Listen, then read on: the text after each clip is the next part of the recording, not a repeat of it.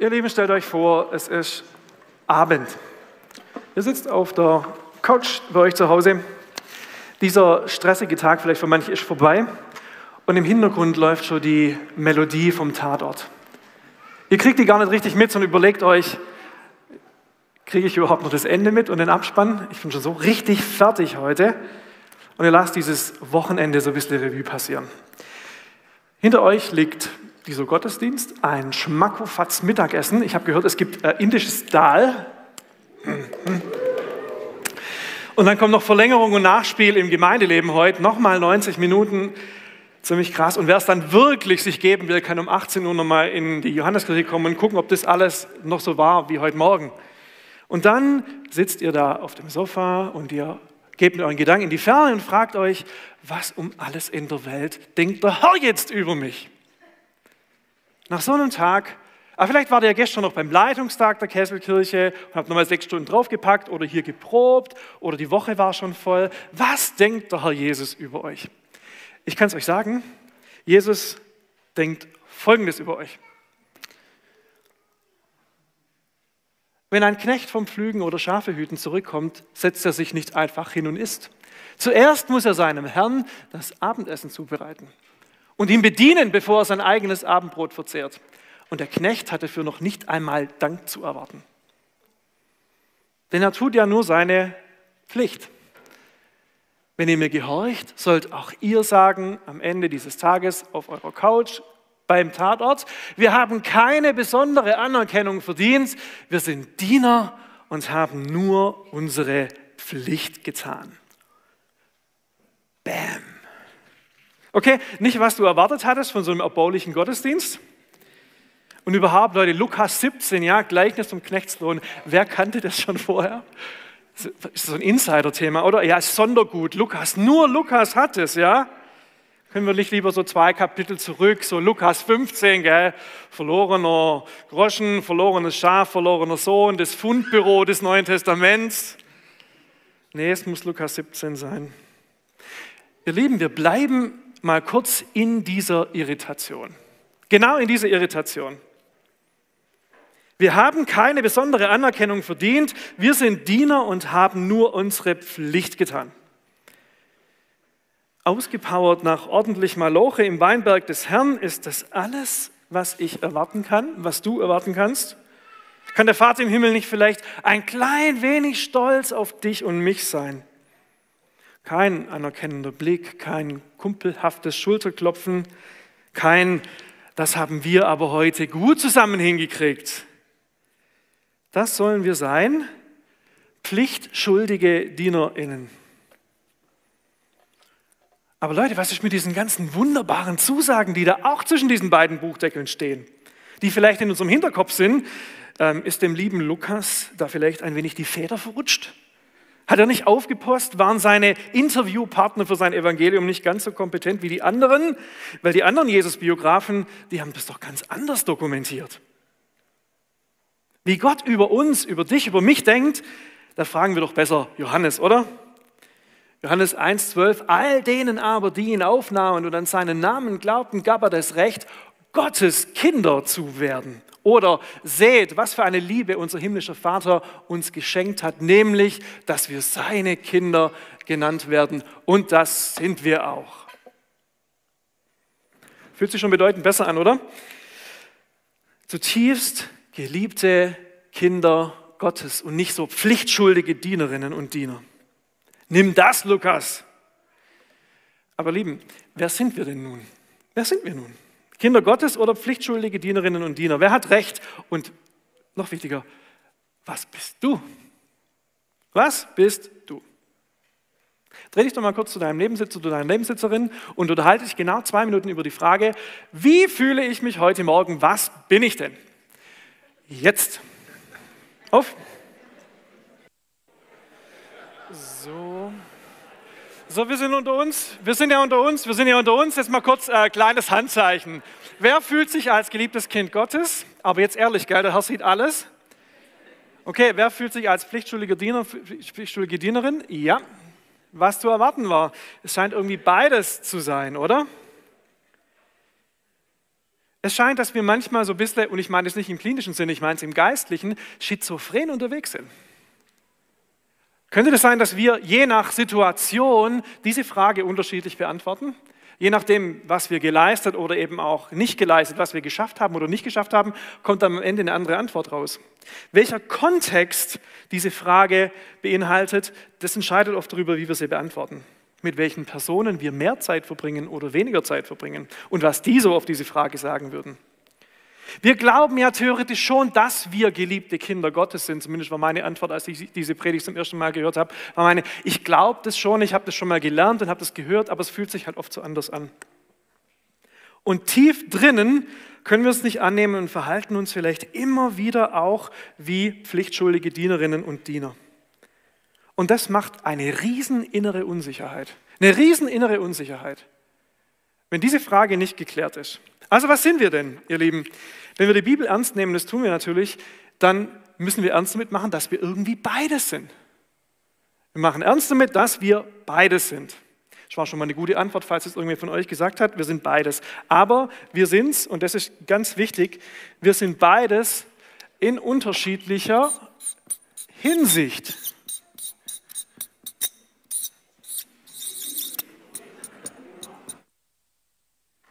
Okay, habe ich den Joke nicht verstanden? Oder? Ach, der Ton. Ich kann noch mal so ein bisschen hier. Danke. Wir sind beides aber in unterschiedlicher Hinsicht.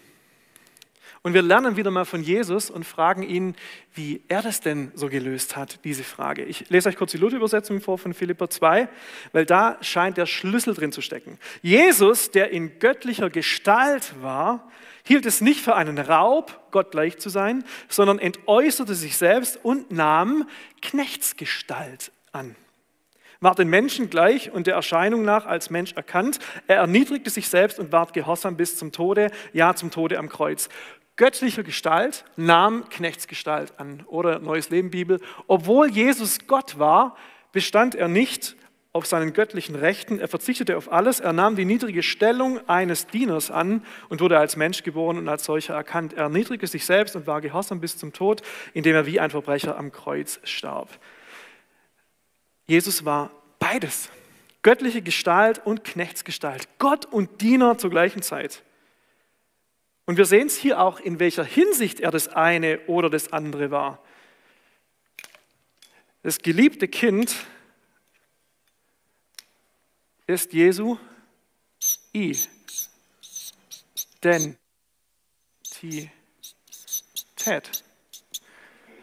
Und der Diener ist seine Rolle.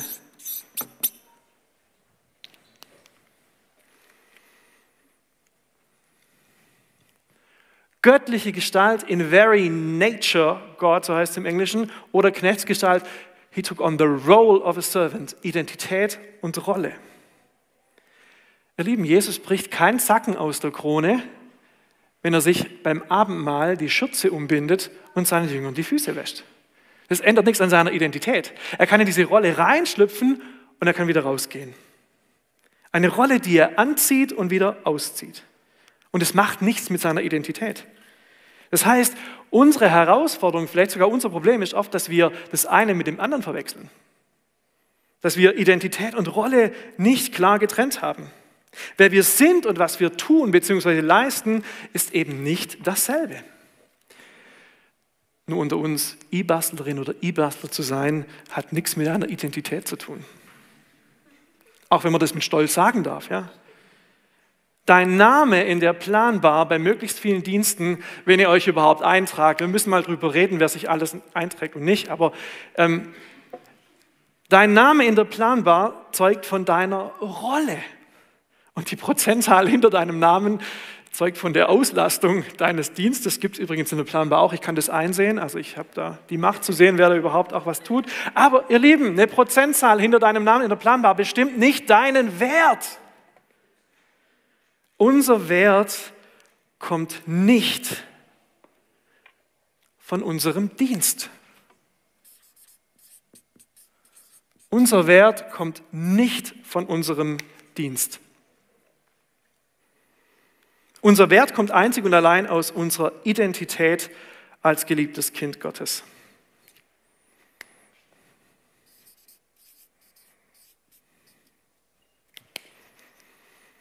Du bist nicht wertvoll, weil du dienst. Du bist nicht am Start, damit Gott dich mehr lieb hat, sondern du bist Gottes geliebtes Kind, auf das er mächtig stolz ist, noch bevor du einen Finger krumm gemacht hast.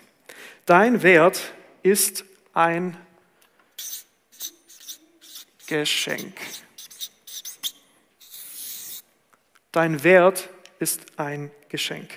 Gratis, die Lateiner unter uns, gratis aus Gnade, gnadenhalber. Ihr Lieben, eine selbsternannte Mitmachgemeinde, die Nähe und Distanz stark über eine Erklärung definiert, die Ich bin am Start heißt, muss den Unterschied zwischen Identität und Rolle möglichst gut verstanden haben. Diener sind wir hinsichtlich unserer Rolle. Diese Rolle nehmen wir an und legen sie auch wieder ab, aber Kind Gottes zu sein, das ist unsere Identität. Und manche von euch, ich sehe es in euren Gesichtern, denken so, hey, Alter, seit dem Martin Luther wissen wir das doch eigentlich. Ist doch nichts Neues. Die reformatorische Erkenntnis, deshalb sind wir doch evangelisch. Ist doch klar. Verstanden, abgespeichert, am 31.10. gefeiert, Haken dran. Logisch. Rolle, Identität, nicer Kniffprediger, aber eigentlich doch kalter Kaffee. Wann gibt es endlich Mittagessen? Wenn das auch deine Frage ist, dann bleib noch kurz fünf Minuten hier dabei, weil ich glaube, dass es einen großen Unterschied gibt zwischen Kopfwissen verstanden haben und Herzensgewissheit. Dass es einen riesen Unterschied gibt zwischen Wahrheit und meiner, deiner, unserer Wirklichkeit. Wahrheit und Wirklichkeit. Dass ich trotzdem immer wieder total unsicher bin. Okay, ihr Lieben, mit dem alten Martin. Den Himmel können wir uns nicht verdienen. So viel halten wir fest. Aber die Liebe des Vaters, wenigstens die will ich mir dann doch ein kleines bisschen verdienen. Mich zumindest auch als wertvoll erweisen, wenn er so einen hohen Wert in mich reinspricht. Liebe Kesselkirche, unsere menschliche Natur, mega Generalisierung, ich glaube, das stimmt trotzdem. Unsere menschliche Natur ist es, uns stark darüber zu definieren, was wir tun. Frag mal Benjamin, Benjamin, was willst du mal werden, wenn du groß bist? Sohn des Pfarrers sagt natürlich, ich möchte gerne ein herzensguter Mensch mit weichem Herzen werden, der Wertschätzung und Wahrnehmung einfach, nee, er sagt, ich werde Erfinder oder was auch immer. Was wollen wir werden, wenn wir groß sind? Wir definieren uns immer, immer wieder über das, was wir tun, wer wir sind, was wir haben. Wir versuchen unsere Identität durch unseren Dienst zu verdienen, indem wir uns als wertvoll erweisen. Und damit beschreiten wir diesen, Wert, äh, diesen Weg. Über unseren Wert, über unsere Rolle als Dienerin, als Diener versuchen wir unsere Identität zu erreichen, geliebtes Kind Gottes zu sein. Und deshalb ist es so unheimlich wichtig, wie die Reihenfolge und die Richtung in diesem Schaubild sind. Ob wir rechts rumgehen oder ob wir links rumgehen. Rechts rum wird es nicht rund. Links rum muss es laufen. Die falsche Richtung ist unseren Wert über unsere Rolle zu bestimmen. Geliebt zu sein, weil wir leisten. Wir lassen uns so ungern was schenken. Meine Mama hat aufgeschrieben, von wem ich an der Konfi alles was gekriegt habe. Warum? Weil wenn in der nächsten Familie dann auch Konfirmation ist, dann gibt man natürlich das Gleiche und vielleicht noch ein bisschen mehr. Also für alle, die nicht aus dem Schwabenländle kommen, vielleicht ist es völlig unverständlich, aber da, wo ich herkomme, macht es sehr viel Sinn. Niemand was schuldig bleiben. Ja? Geschenke nimmt man an und sagt Danke, aber dann notiert man sich, was man dann zurückschenkt, damit es irgendwie quitt ist. Ja?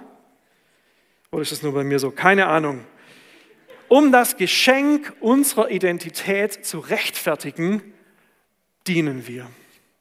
Weil wir uns das Ganze verdienen wollen. Falsche Richtung, ihr Lieben. Eigentlich geht es darum, hier zu ruhen, um hier zu arbeiten oder zu dienen.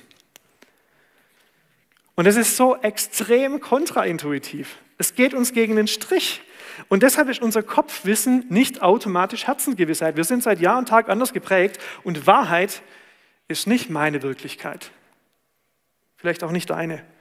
Und so kommen wir wenigstens am Ende noch kurz auf Lukas 15 zurück. Ihr wisst hier von Fundbüro des Neuen Testaments. Das bekannteste Gleichnis von Jesus überhaupt. Und jetzt gucken wir dieses Mal dahingehend an. Vom verlorenen Sohn und alle Insider-Checker wissen, es heißt eigentlich von den zwei verlorenen Söhnen und so. Ich weiß. Uns geht es heute nicht ums Verlorensein, sondern ums Gefundenwerden. Nicht ums Verlorensein, sondern ums Heimkommen soll es uns gehen. Wir erinnern uns, Großgrundbesitzer, zwei Söhne. Der Jüngere brennt mit der Hälfte des Erbes durch und verprasst es in kürzester Zeit. Der Große bleibt zu Hause, dient dem Papa und hat eigentlich jetzt alles in der Hand. Dann der Jüngere verprasst alles in kürzester Zeit und macht sich reumütig auf den Weg nach Hause. Und er übt schon mal seine Bußpredigt an seinen Vater. Ja? Der Vater lässt ihn nicht mal zu Wort kommen. Er rennt ihm entgegen, nimmt ihn in den Arm und sagt, du bist wieder mein Sohn. Ring an den Finger, Kittel an, du bist wieder Teil der Familie. Und der Ältere ist natürlich nicht amused, not amused, überhaupt nicht amused und stellt den Vater zur Rede.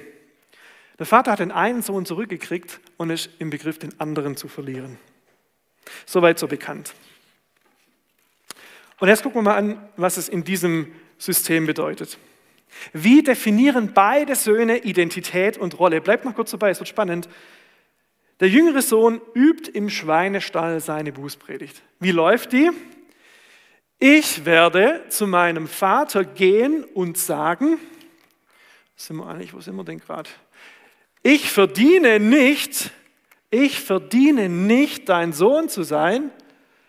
Mach mich einfach zu einem deiner angestellten Diener. Merkt ihr rechts rum? Ich tue was, über, definiere mich über meine Rolle, um wieder angenommen zu sein in dieser Familie.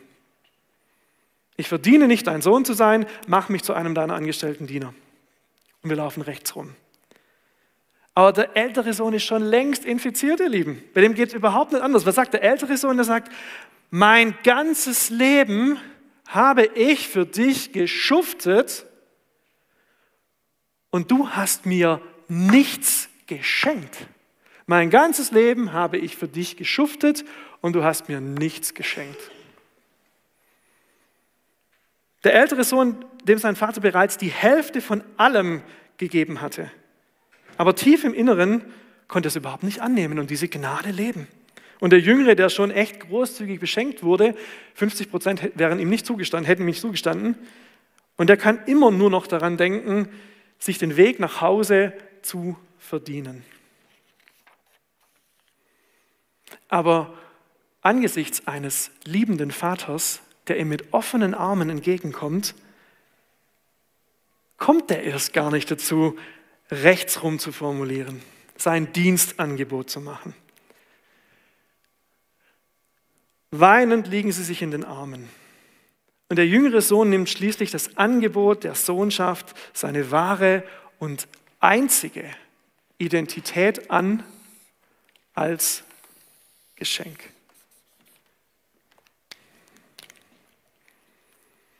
In den Armen des Vaters, und Rembrandt macht es richtig cool, weil auch der Vater, das geht nicht spurlos an dem vorbei. In den Armen des Vaters wird auf Kopfwissen Herzensgewissheit. Und aus Wahrheit wird Wirklichkeit. Leute, wenn wir heute über Identität von Kesselkirche nachdenken, wo wir hinwollen in Zukunft, dann ist zuerst und vor allem die Frage, wer sind wir denn? Wer bist du, wer bin ich? Welchen Weg beschreiten wir, um in dieser sympathisch-chaotischen Mitmachgemeinde am Start zu sein? Wenn du der ältere Bruder bist, dann ist deine Identität immer wieder über deinen Dienst definiert. Das wird dir niemals deinen wahren Wert oder eine feste Identität geben. Oder du bist der jüngere Bruder, der trotz aller Misserfolge sieht, dass der himmlische Vater mit weit geöffneten, geöffneten Armen auf dich zugelaufen ist. Und du nimmst das Geschenk seiner Liebe an, völlig frei und ohne irgendwas beizutragen. Als ich das vor kurzem hier schon mal ähm, einer anderen Gruppe erzählt habe, sagen die, cool, es kapiert, ich würde es gerne spüren, wie läuft es denn? Weil wenn ich es richtig verstanden habe, wird es erst in den Armen des Vaters rund. Vorher muss ich nicht anfangen zu denken, dass es ins Herz rutscht. Und die Antwort ist eigentlich mein Badspiegel und mittlerweile der Badspiegel von mehreren in unserer Kesselkirche. Dort steht Psalm 86, 17. Herr, zeig mir, dass du mich lieb hast. Wir haben uns das an den Badspiegel geklebt, vielleicht kannst du es selber auch machen, weil nur dort, wenn Gott uns das zeigt, wird aus Kopfwissen Herzensgewissheit und aus Wahrheit wird Wirklichkeit. Ihr Lieben, ich träume von einer Kesselkirche, die aus einer gesicherten Identität raus dient, arbeitet, lebt. Die nicht fragt, was kann ich noch tun, damit ich mehr geliebt werde, die nicht sagt, ach, wenn ich es nicht mache, macht es keiner, dann machen wir halt noch mal, sondern die aus gutem Grund für sich sorgt, ihre Grenzen akzeptiert, ihre Grenzen respektiert und weiß, dass in den Armen des Vaters die Grundlage für alles Dienen, alles Arbeiten, alles Leben ist. Damit aus Wahrheit Wirklichkeit wird. Und wer an Pfingsten da war, der hat einen Aspekt des Heiligen Geistes ganz deutlich gehört. Und ich, in letzter Zeit kommt er mir immer wieder mega ins Gedächtnis. Da heißt es im Römerbrief, dass der Heilige Geist hauptsächlich den Job hat, uns ins Herz zu schreiben, dass wir Gottes geliebte Kinder sind. Da geht es nicht um pfingstlerisch-charismatische Gemeinden, wo der Worship durch die Decke geht. Das ist alles in Ordnung. Aber zuerst und vor allem, zuerst und vor allem zeigt uns der Heilige Geist die Liebe des Vaters. Dass es nicht nur affirmativ ist, dass wir zueinander sagen, hey, du bist Gottes geliebtes Kind, falls du es noch nicht wusstest, sondern dass aus affirmativ performativ wird. Jetzt wird es auch richtig theologisch. Performativ bedeutet, dass Gott dir was sagt und es wird. Performativ heißt, es werde Licht und es ward Licht. So arbeitet Gott. Wir können uns das nur selber zusagen, aber Gott schreibt es uns ins Herz. Und wir haben uns entschieden, das nächste Lied zu nehmen, zu nehmen um da mal reinzugehen wenn ihr Lust habt, I'm no longer a slave to fear, I am a child of God. Und dann hier, eigentlich vom Bauch meiner Mutter an hast du mich erwählt, Liebe hat meinen Namen gerufen, bevor ich irgendwas getan habe, bevor ich auch nur was leisten konnte. Leute, was können kleine Kinder? Nix. Nix. Außer Sauerei machen. Ich spreche aus Erfahrung. Aber macht sie das deshalb weniger zum Teil meiner Familie? Nee, meine Liebe ist doch unverändert groß. Liebe hat meinen Namen gerufen. Ich bin wiedergeboren in deine Familie. Leute, wir sind Teil einer Familie. Und wenn ihr wollt, dürft ihr aufstehen und Gott und durch seinen Heiligen Geist bitten, dass er diese Herzensgewissheit in uns herstellt und dass es vom Kopf ins Herz geht, dass es unsere Wahrheit Wirklichkeit wird. Vater im Himmel, und so stellen wir uns vor dich, ob jetzt bewusst beim Aufstehen oder innerlich in unserem Herzen, sagen dir, dass wir das ganz dringend brauchen, unseren Wert nicht über unser Tun, über unseren Dienst zu definieren, sondern unseren Wert von dir direkt von der Quelle der Liebe zu beziehen. Und wir sagen dir, dass wir das als Kesselkirche wollen. Dass wir wollen, dass du in unser Herz diese Liebe hineinlegst. Und Heiliger Geist, wir haben dich heute Morgen hierher eingeladen. Wir wissen, dass du das tun kannst und dass du es tun willst. Wir stellen uns auf die Verheißung deines Wortes, dass du, Heiliger Geist, aus Wahrheit Wirklichkeit machen kannst. Und so handle jetzt an uns und schreib uns diese Gewissheit ins Herz.